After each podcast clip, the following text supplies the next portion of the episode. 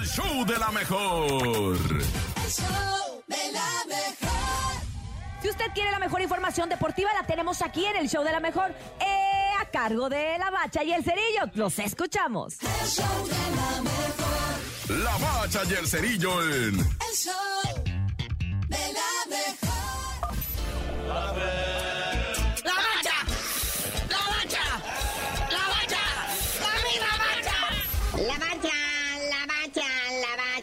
Después de los deleites futbolísticos vividos, acaecidos, ocurridos, eh, lo que viene siendo ayer, hoy el silencio que presagia la tormenta.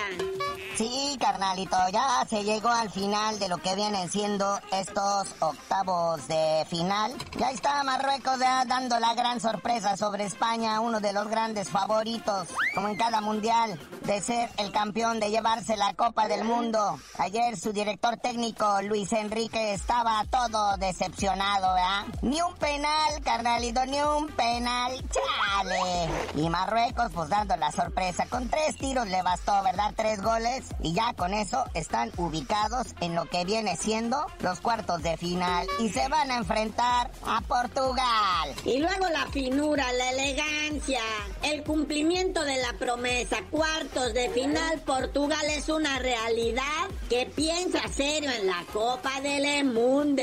Sí, Portugal que le pasó por encima 6-1 a Suiza. Cristiano Ronaldo ahora le tocó ser suplente de la banca, brincó ahí tantito nomás a trotar para cumplir los minutos. Pero pues ahí está, Portugal también se convierte en otro de los favoritos gracias a la figura de Cristiano Ronaldo y está en cuartos de final. Bueno, ya hablaremos con más tino y no como el mal tino de Gerardo Martino, Naya.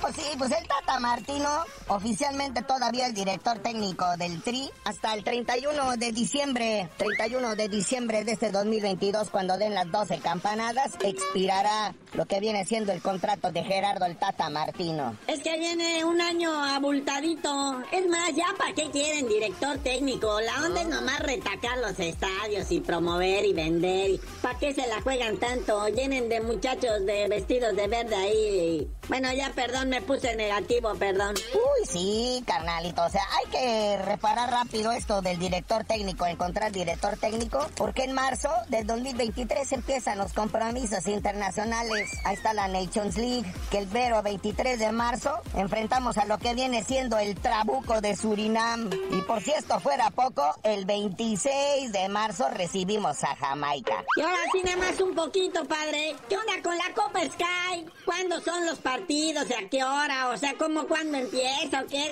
En breve. Copa Sky. Sí, esta Copa Sky molera de pretemporada que se sacaron aquí en la Liga MX. Son 10 equipos nada más. Arranca el 12 diciembre, el día de la Guadalupana. Y la gran final será algo así como por el 30 de diciembre. Pero bueno, carnalito, ya vámonos. Esto del mundial se está cuajando cada vez más. También nuestra Liga MX y también lo del nuevo técnico de nuestra selección nacional. Y tú no sabías de decir por qué te dicen el cerillo. Ay, no, ahorita no me hablen de eso. Tengo sentimientos encontrados con lo de España todavía. Es que yo tengo una tía que es de allá.